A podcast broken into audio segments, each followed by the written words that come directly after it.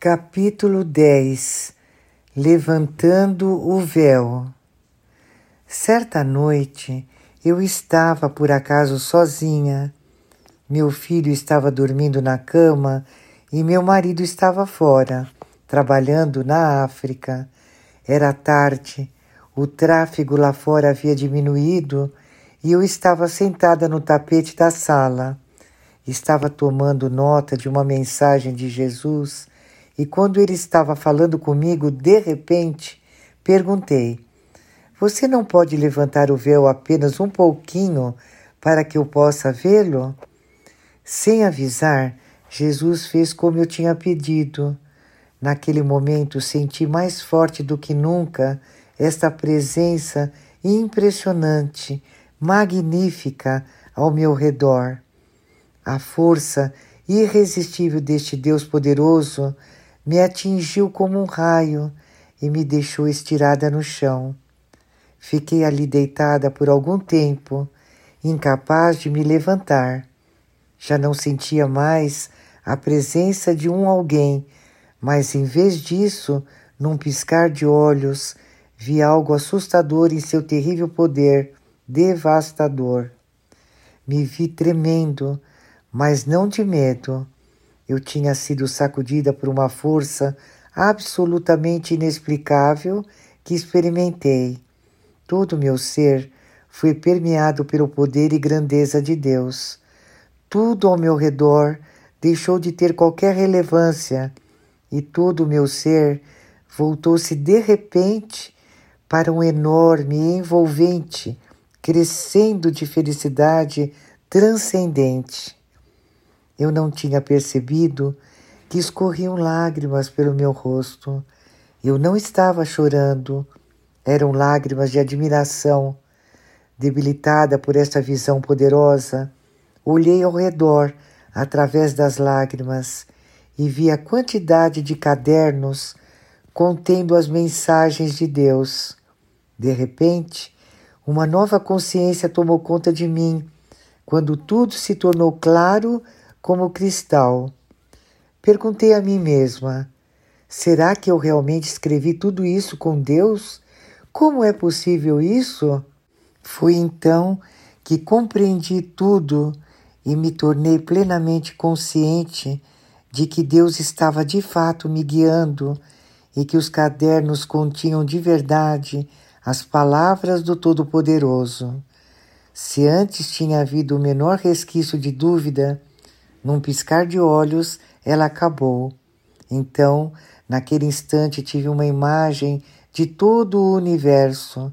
A vasta extensão de tudo parecia um nada, realmente nada em tamanho ou maravilha, comparada ao impressionante poder e grandeza de Deus. Percebi que Deus é inegavelmente o Espírito Todo-Poderoso da ordem espiritual e o Criador dela, que ele criou do nada, ex nihilo. Ele é eterno, ele é o mestre de tudo e para ele o universo é como um grão de poeira. E, no entanto, este grandioso Deus contém tanta simplicidade, mansidão, amor e misericórdia que nenhum de nós poderia jamais chegar perto de entender isso. Tornou-se claro para mim que, se Deus quisesse, poderia facilmente esmagar todo o universo, apenas com pensamento, e toda a criação entraria em colapso e desapareceria. Quando pensamos em Jesus Cristo, podemos nos relacionar com Ele, porque Ele tem a forma de um homem. Esquecemos-nos de seu poder, sua onipotência e que Ele também é Deus. Com esta compreensão sobrenatural, entendi que a terra inteira não é nada aos olhos de Deus. No entanto, esse Deus grandioso, que engloba todos os seres sem ser contido pelos seus limites, vem com seu coração em sua mão para oferecê-lo a mim, a todos nós. Ele fala abertamente com palavras simples, não em cantos escuros e sua voz é música para os meus ouvidos. Ele se dirige a nós com religião e poesia e com majestosa autoridade. Seus pensamentos iluminam meu intelecto para compreender o sentido oculto dos seus provérbios. Em seus sorrisos e em seu prazer, ele desvenda provérbios misteriosos que foram mantidos ocultos de nossos olhos no livro da vida. Também vim a compreender, depois de ouvi-lo falar, que Deus é também um poeta, um artista. Ele próprio confirmou isso certa vez em uma de suas mensagens. Nestes tempos de graça, venho com misericórdia e me dirijo a vocês com poesia. Minhas palavras pronunciadas são religião e virtude. Com óleo de alegria, unjo todos aqueles que se aproximam de mim, selando-os em suas frontes. O modo como ele cria a beleza, assim como a natureza, com todas as suas diferentes cores maravilhosas, significa para mim que Deus tem bom gosto e ele gosta do que faz. Ele nem esconde sua satisfação quando cria as coisas, porque tudo o que cria ele chama de bom e se sente feliz com isso. Acima de tudo, Deus tem prazer em nos dar todas essas coisas boas que Ele cria livremente para usufruirmos delas e para partilhar conosco a magnificência de Sua criação. Tão rápida como começou, assim terminou esta experiência. Jesus me disse: Vê como você se sentiu e porque tem os seus olhos cobertos com véu, você não teria sido capaz de circular normalmente. Eu levantei apenas a ponta do véu, não o véu todo. Agradeci a Nosso Senhor por ter me dado todas essas graças e o dom sem que eu os merecesse. Comecei a entender que Deus nunca vai me deixar sozinha nesta missão lembrando-me de certas palavras que ele havia falado, tais como: Anuncie minhas obras sagradas, honre-me, expondo minha luz no telhado de sua casa, para que todos possam vê-la. Deixe que todos a vejam. Quando perceberem esta luz, eles se reunirão, vindo de todos os lugares Deixe que eles saibam como eu vim a você, dando-lhe esta luz. Depois desta visão, a vida seguiu normalmente, até que um dia uma amiga me perguntou se eu tinha interesse em frequentar algumas aulas baseadas em teologia mística, dadas por um teólogo. Aparentemente, este teólogo era um especialista nesse campo isto me atraiu porque pressupus que as suas explicações iriam me dar uma compreensão maior de minha própria situação. Minha amiga havia informado previamente o teólogo de minhas experiências e ele ficou interessado ao ponto de se oferecer para traduzir as mensagens do inglês para o francês. O teólogo julgou apropriado me apresentar aos monges de um mosteiro beneditino situado nos Alpes suíços. Ele era bastante conhecido dos monges e eles haviam providenciado para ele uma cela para seu tempo de meditação quando os visitasse. Eu estava ansiosa para me encontrar com os santos monges. Depois de ter sido apresentada a eles, ficaram interessados em ouvir a minha história. Depois de me escutarem, eles exultaram por Deus ter me abençoado, dando mensagens para os nossos tempos.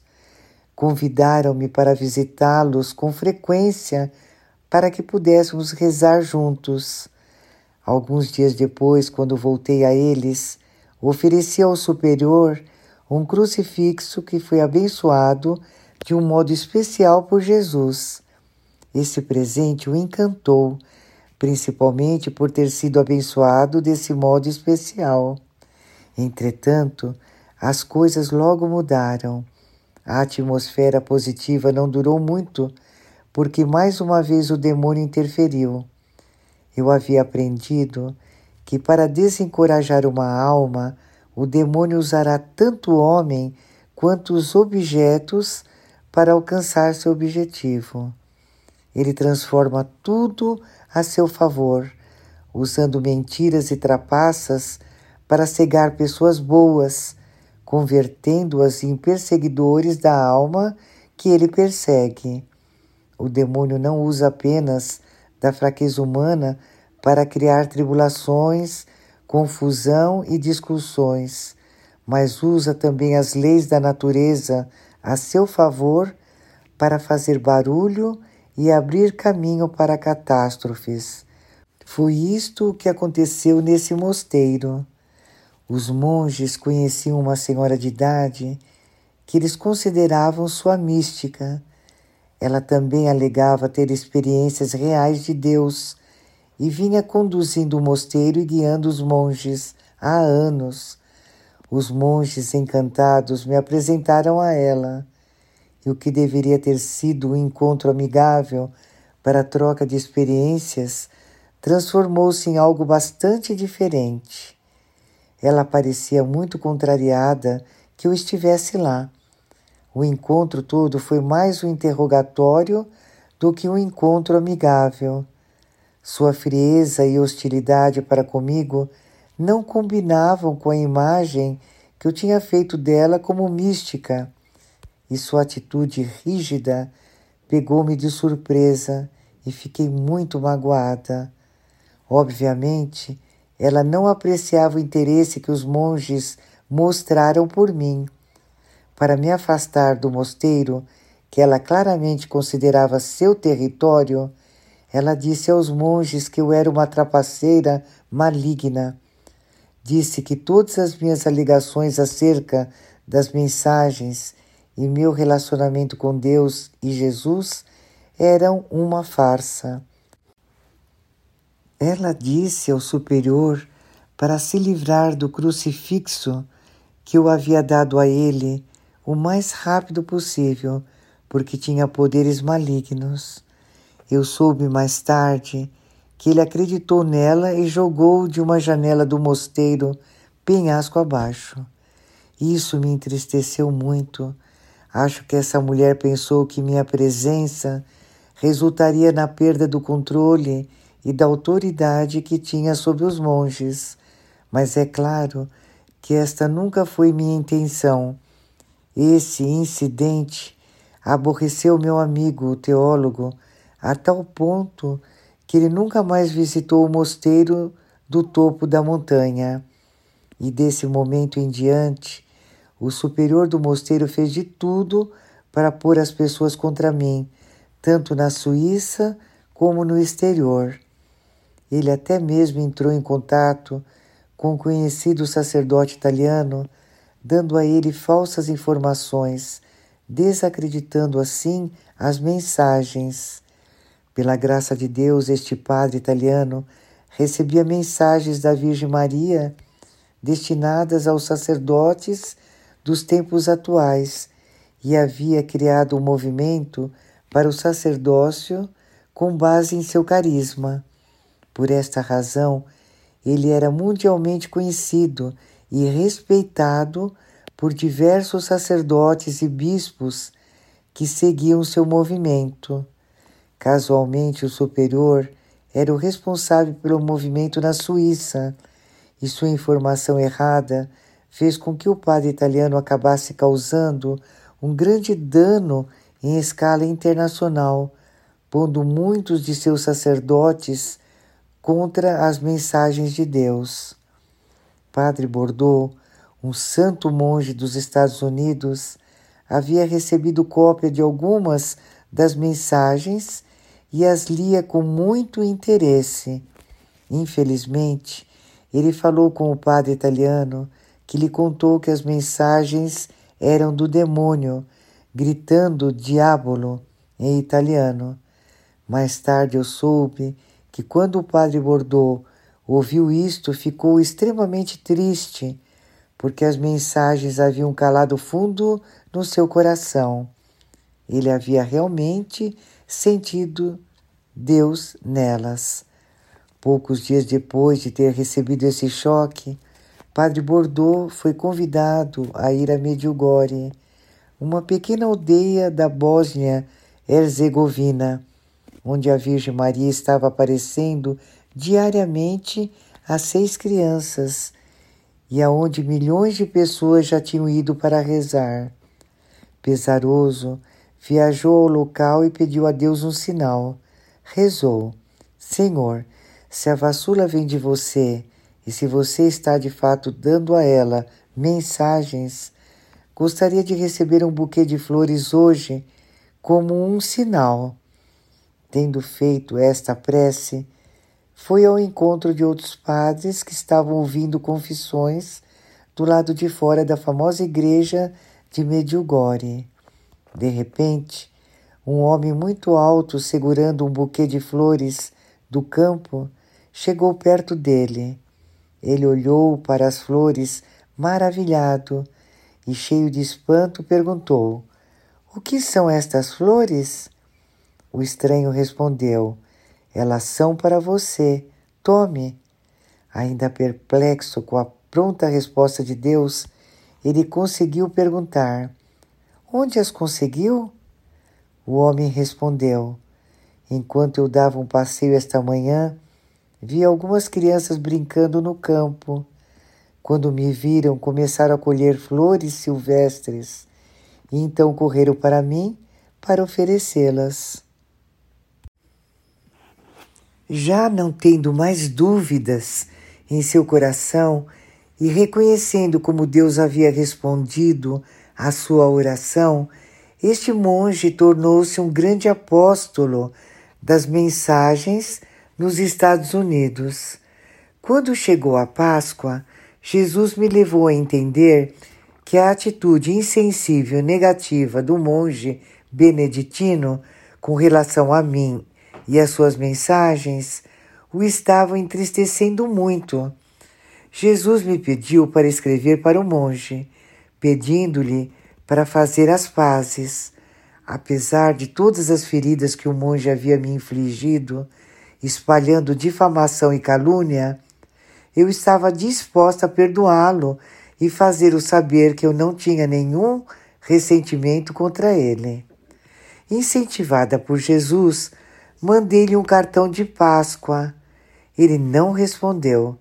Acho que o Senhor estava lhe dando uma chance por causa do que estava para acontecer.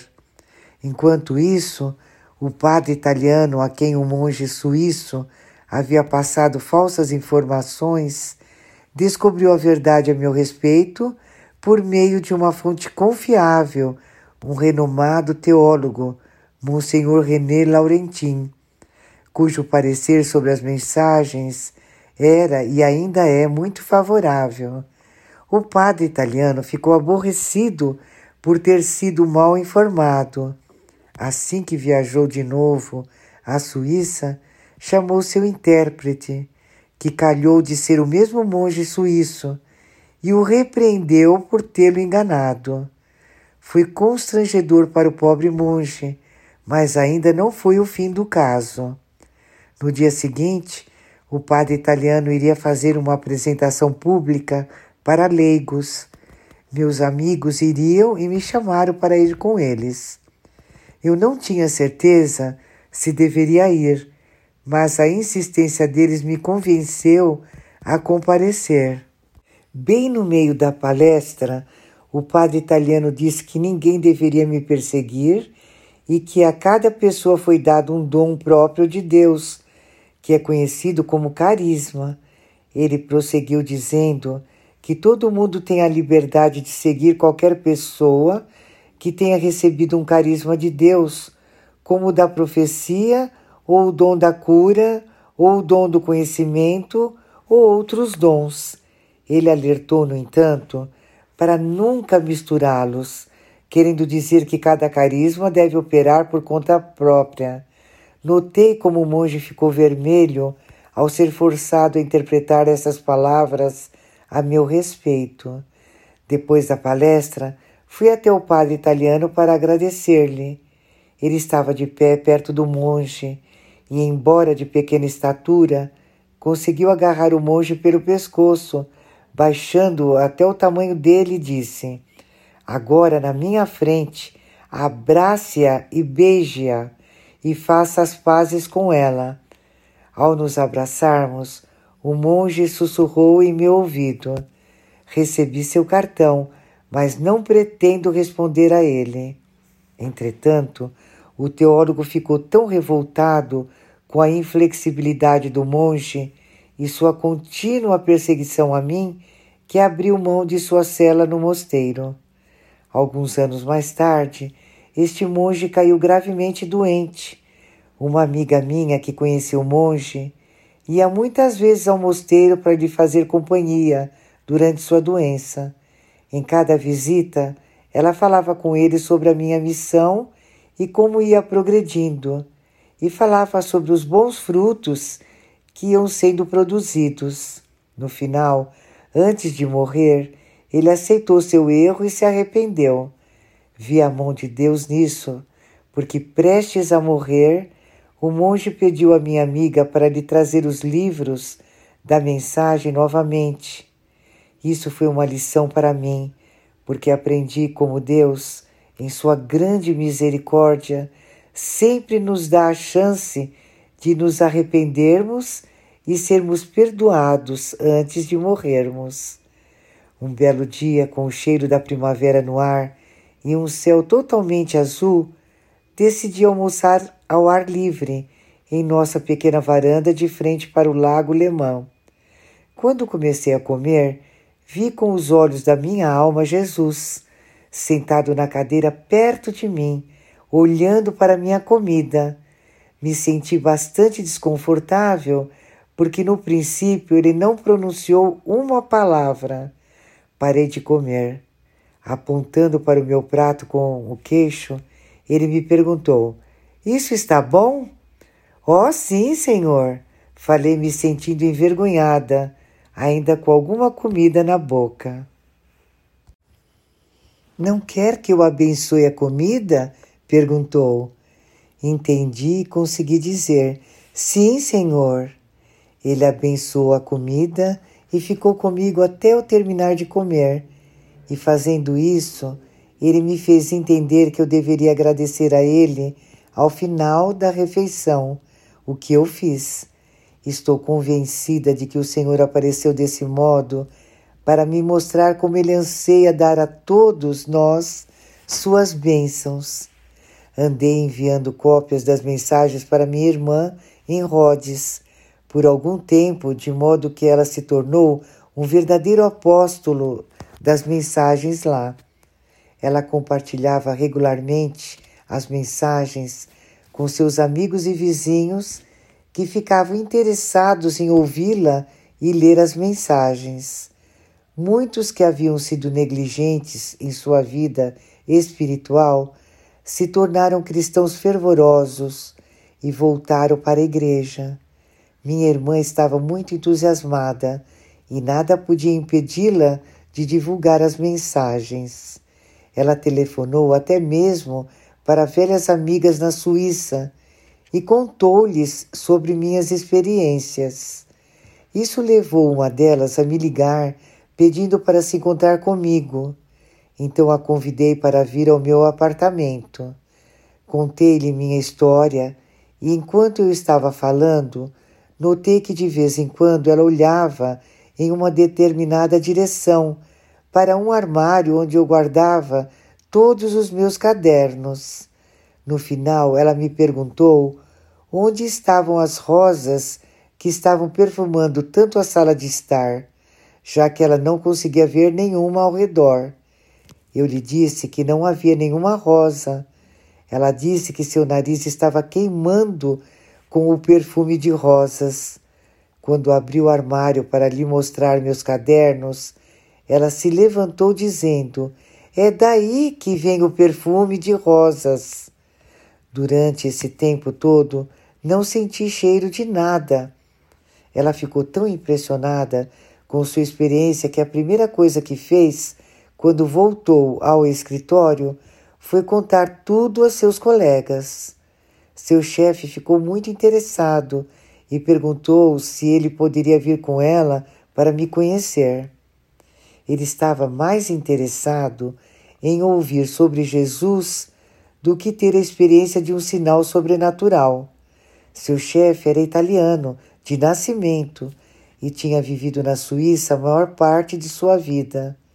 Ele era o tipo de playboy, passando seu tempo em cassinos, festas e jantares em companhia sofisticada.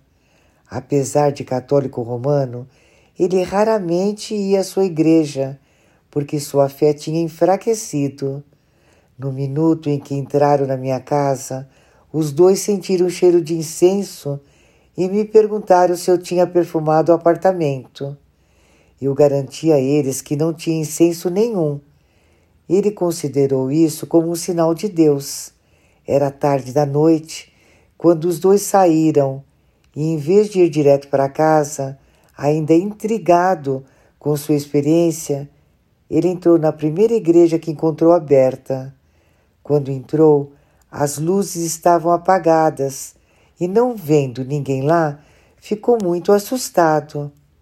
Ele caminhou ao longo do corredor vazio em direção ao altar e se ajoelhou diante de Cristo.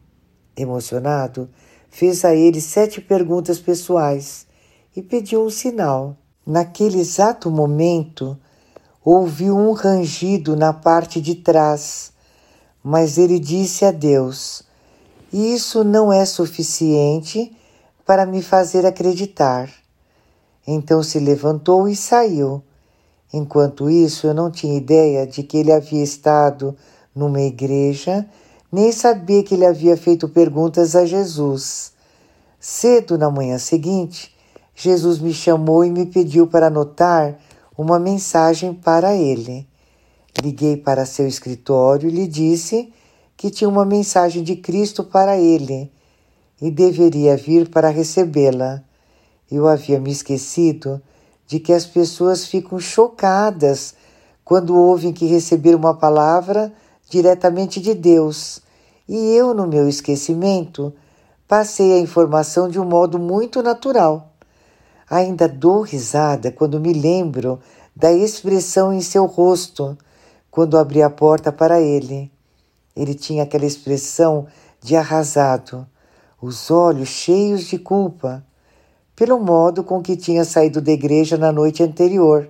Ele provavelmente estava esperando as palavras mais duras de reprovação de Cristo.